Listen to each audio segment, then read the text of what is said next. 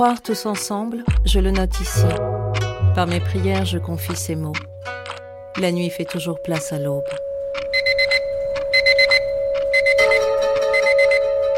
Ryoshi Wago, Fukushima, a écouté le 11 mars 2011.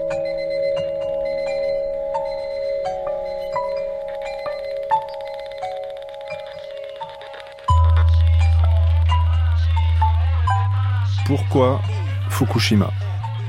Une série d'émissions proposée par Michel Pomarède, réalisée par Jean-Philippe Navarre.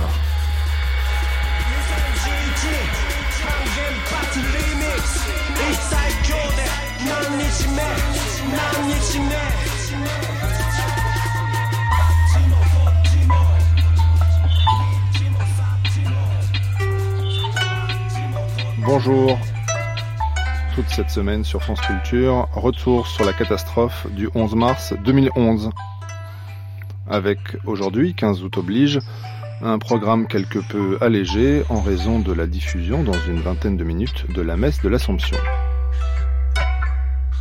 À 11h, pour continuer à tisser des liens entre Fukushima et Hiroshima, vous entendrez de larges extraits d'Hiroshima mon amour, le scénario du film de 1959 d'Alain Resnais est signé par Marguerite Duras qui en assure la lecture avec l'actrice principale Emmanuelle Riva.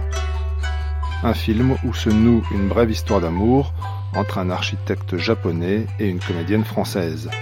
Une histoire où palpitent les sentiments dans une ville qui a connu la destruction et la mort. La mort qui est justement fêtée aujourd'hui le 15 août lors de la célébration des défunts dans le rite bouddhiste. Cette célébration, que l'on appelle Obon, consiste à allumer des lanternes devant chaque maison. La partie la plus importante du rituel est l'offrande de nourriture, riz, légumes, fruits, gâteaux, qui est le symbole du partage. Cette fête, bien que religieuse, est l'occasion de réunions joyeuses. Mais cette fête religieuse coïncide aussi avec le jour de la commémoration de la défaite de 1945. Ce jour-là, l'empereur Hirohito, descendant sur terre de la déesse du soleil Amaterasu, a pris la parole pour la première fois à la radio. Il a demandé à son peuple de supporter l'insupportable, c'est-à-dire une reddition sans condition dans un pays anéanti par deux bombardements nucléaires et ensuite une occupation américaine qui durera jusqu'en 1952. Flashback. 44 mois de guerre, les grandes villes japonaises toutes détruites sauf Kyoto, les flottes au fond des mers, et l'état-major voulait poursuivre la résistance. Mais le 14 août 1945, l'empereur déclarait Je suis décidé à supporter l'insupportable. Le lendemain, dans tout le pays, était diffusée à la radio une proclamation impériale. Pour la première fois, les populations recueillies pouvaient entendre la voix de leur empereur, sans comprendre, il est vrai, le texte que celui-ci lisait. L'empereur Hirohito, eu égard au statu quo, à la situation actuelle de l'Empire, j'annonce aux fidèles sujets que pour rétablir la situation par des mesures de circonstance, j'ai notifié aux quatre pays les États-Unis, l'Angleterre, la Chine et l'URSS que j'accepte leur déclaration commune. Désormais, la souffrance que l'Empire devra affronter sera extraordinaire. Je comprends très bien le cœur des sujets en supportant ce qui est difficile de supporter, en endurant ce qui est difficile d'endurer, je désire rétablir la paix. Et voici le bulletin d'information de la radio américaine. Le 15 août 1945. 19h. Au micro, Bob Trout. Les Japonais ont complètement accepté nos conditions. C'est le bulletin que nous venons de recevoir de la Maison-Blanche à Washington. Mesdames et messieurs, ceci est la fin de la Deuxième Guerre mondiale. Les Nations Unies, sur terre, sur mer et dans les airs, aux quatre coins du monde, sont unies et victorieuses. Nous venons de recevoir ce message sur une ligne spéciale de la Maison-Blanche et maintenant il arrive par ligne normale de nos services. Le président Truman vient de l'annoncer il y a une minute. Et maintenant un flash, MacArthur nommé patron par-dessus la tête de l'empereur du Japon. Le révérend Ducerrois, présent à Hiroshima le 6 août. Après un moment d'abattement, une réaction de colère s'était emparée des survivants. Ils ne comprenaient pas comment la guerre avait pu être perdue. Une bouffée de haine contre les généraux s'empara des rescapés. Dans la nuit, des tracts avaient été jetés par des irréductibles de l'aviation. Poursuivez la guerre, ne capitulez pas. Sur Hiroshima. Sur Hiroshima. Quelques heures plus tard, la radio anglaise annonçait que le Japon avait capitulé. Ainsi présentée, la nouvelle pouvait paraître un peu prématurée puisqu'il s'agit en réalité d'une acceptation par le gouvernement de Tokyo de l'ultimatum de Potsdam.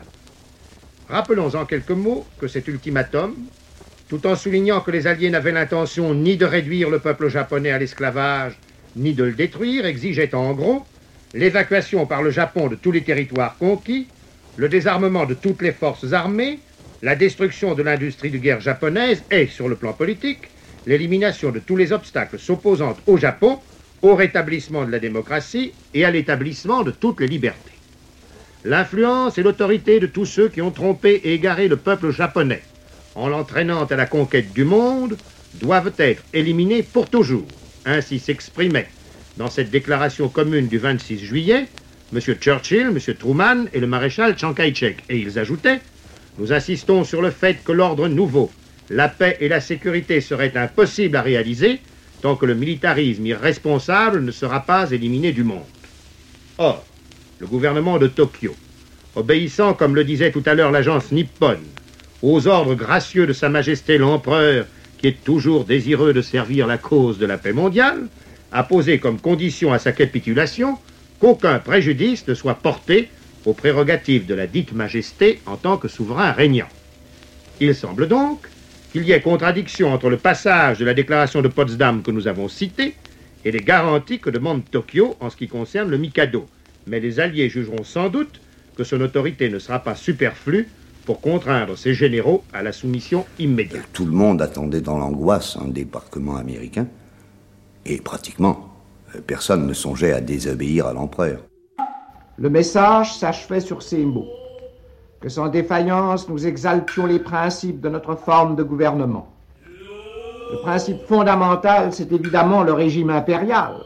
Hommage était rendu aux combattants, allusion était faite à l'arme atroce, sous-entendu les bombes lancées sur Hiroshima et Nagasaki, qui est cause de tout le mal, indiquait l'empereur. Pas une fois n'étaient prononcés les mots défaite, capitulation. Et pourtant, c'était bien une capitulation qui était imposée, puisque le Japon perdait d'immenses territoires, parmi lesquels je distinguerais les restitutions et les amputations.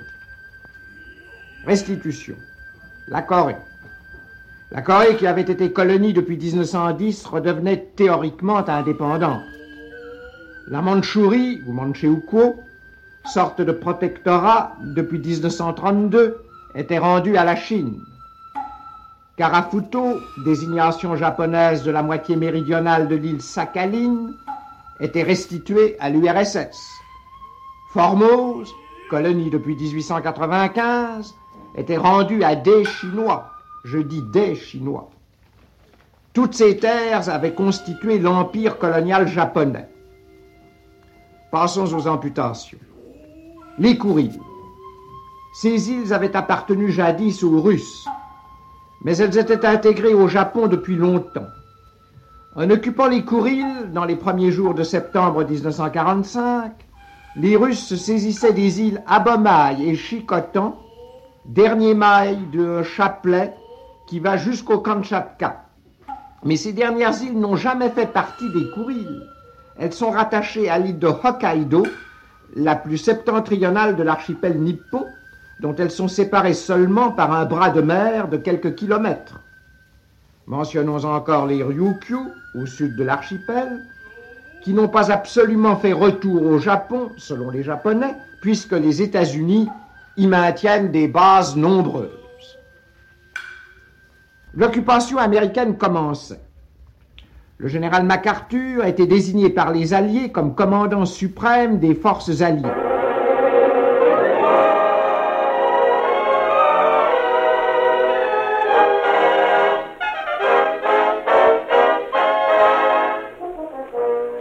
Army Air Forces present I Sustain the Wings.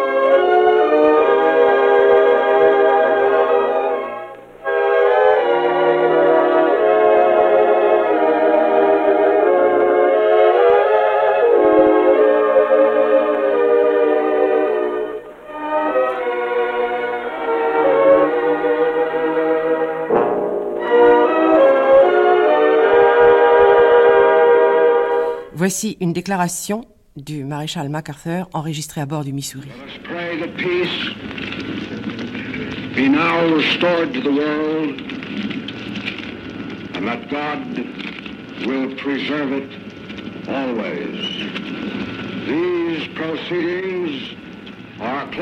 Nous devons prier pour que la paix soit maintenant instaurée dans le monde et pour que Dieu la préserve toujours. Ces cérémonies sont terminées. Le 2 septembre 1945, en rade de Yokohama, le général Leclerc, à bord du cuirassé américain Missouri, le Japon signait une capitulation sans condition. Après le général MacArthur, commandant supérieur des forces alliées, après les représentants des États-Unis, de la Chine, de la Grande-Bretagne, de la Russie et de l'Australie, je signais au nom de la France, au cours d'une cérémonie simple et pleine de grandeur, c'était l'aboutissement d'une longue série d'efforts, de sacrifices, auxquels la France avait pris sa part.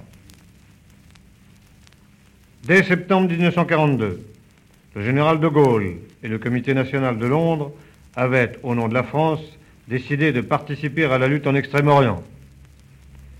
La Nouvelle-Calédonie, les établissements français de l'Océanie entraient dans la guerre et fournissaient aux Alliés des bases et des matières premières la marine française, représentée par le triomphant, le chevreuil, prenait sa part de la lutte. Le cuirassé Richelieu venait se joindre à elle peu après. Ce qui précède était au moment de la capitulation du Japon l'effort connu de la France. Depuis, nous avons pu mesurer l'effort fourni par l'Indochine. Le 9 mars 1945, Attaquées par surprise par les troupes japonaises, les troupes françaises résistaient vigoureusement avant de succomber sous le nombre, infligeant des pertes sérieuses à l'ennemi. Au Laos, au Cambodge, en Annam, au Tonkin, les maquis se formaient. Certains, au Laos, en baie d'Along, tiendront jusqu'à l'arrivée du corps expéditionnaire. La résistance avait organisé dès 1942 un réseau de renseignements qui ne cessa d'envoyer des informations précieuses aux troupes alliées en Chine concernant l'activité des forces armées japonaises. Il était donc juste et légitime que le 2 septembre 1945, à bord du cuirassé Missouri, la France signa aux côtés de ses alliés la capitulation du Japon. Le 4 septembre vont se réunir à San Francisco les représentants des nations désireuses d'examiner un projet de traité de paix avec le Japon et d'aboutir à sa signature. Mais le général MacArthur et le gouvernement américain étaient désireux d'obtenir de l'empereur l'aveu, l'aveu qu'il ne disposait plus des mêmes prérogatives que par le passé. Le 1er janvier 1946, l'empereur faisait allusion à sa divinité. Était-ce pour la nier, comme on l'a trop souvent répété? Qu'on en juge. Voici les termes du rescrit de l'empereur du 1er janvier 1946.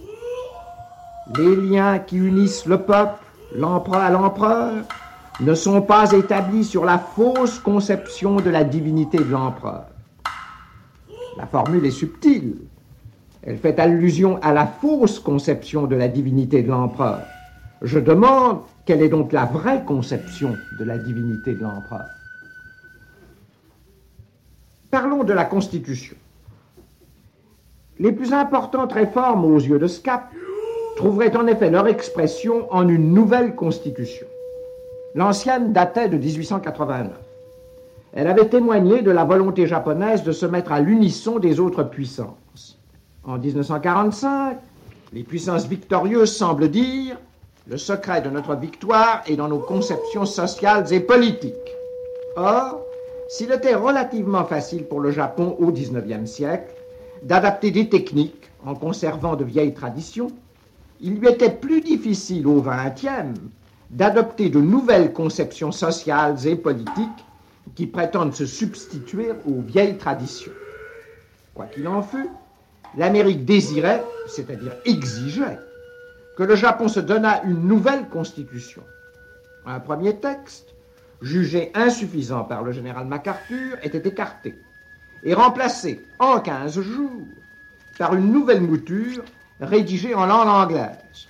Jugée satisfaisante, elle entrait en application le 3 mai 1947. Elle rend le cabinet responsable devant la diète, laquelle élit le Premier ministre, qui était autrefois désigné par l'empereur. On a supprimé la pairie, aucun fonctionnaire ne pourra plus être militaire. Il convient d'attirer l'attention sur l'article 9 de cette Constitution, lequel dit en substance que le peuple japonais renonce pour toujours à la guerre qu'il renonce à la force pour régler les différends internationaux, qu'il ne maintiendra jamais plus de forces terrestres, navales et aériennes, non plus que tout autre potentiel de guerre, que le droit de belligérance de l'État ne sera plus reconnu.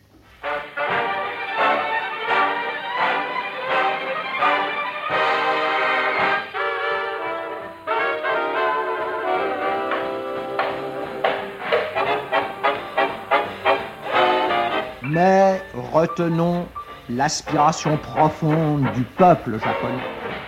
Pas de base perpétuelle et que la défense du pays soit confiée aux seules forces japonaises. J'essaie ici de dégager l'opinion du pays japonais. Son président du conseil, le vénérable M. Yoshida, qui aura bientôt 74 ans, se soucie peu de sa popularité. Il est un citoyen parfaitement décidé à mener le pays sans trop lui demander son avis jusqu'à la signature du traité. Il veut être le libérateur du territoire. Je parle en mon nom, dit-il, pour mon gouvernement et une majorité prépondérante de Japonais en déclarant que le Japon préfère un traité de paix signé avec autant de nations que possible à l'absence de tout traité de paix. En d'autres termes, un traité même sans la Chine, puisque traité signifie essentiellement pour les Japonais évacuation des troupes étrangères. Dernière considération, plus le Japon se lie aux États-Unis, plus il cimente l'alliance de la Chine et de la Russie. Plus il s'écarte des sources les plus accessibles de matières premières dont il a tant besoin. Comment pourrait-il se passer à la longue des ravitaillements en provenance de la Mandchourie et de la Corée? Une chose est de chercher en Mandchourie, en Corée, en Chine, le soja et le riz, le charbon et le fer. Autre chose, de ne rien attendre de ses voisins et de tout attendre de terres lointaines, de la Californie, des plaines du Mississippi, qui sont à un mois de voyage. C'est dans ces conditions que l'on se réfère souvent à ce que l'on nomme l'intégration japonaise. Intégration, le mot évoque un tout, un complexe, que le Japon est intégré, qu'il fait corps avec l'Asie continentale, que l'on doit tenir comme une réalité impérieuse son intégration dans le milieu oriental qui est le sien. Chine et Japon, disent des Japonais, sont l'un à l'autre comme les dents et les lèvres. Nous dirions comme les deux doigts de la main. En résumé, le Japon cherche à tirer son épingle du jeu. Ses exigences paraissent modestes, mais que seront-elles demain et après-demain? Fonction du rôle que les deux grands antagonistes lui demanderont l'un et l'autre d'assumer en Extrême-Orient Il faudra y revenir et conclure.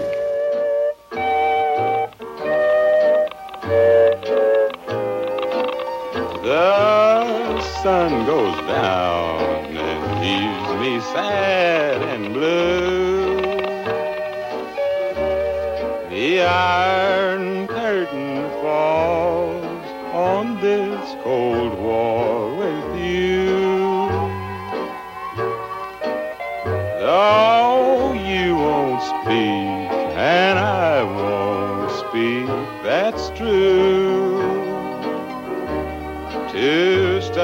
people with a cold war to go through. En retour sur la défaite japonaise le 15 août 1945. Documentation INA Virginie Bisset. Prise de son et mixage Michel Kreis. Réalisation Gilles Mardy-Rossian.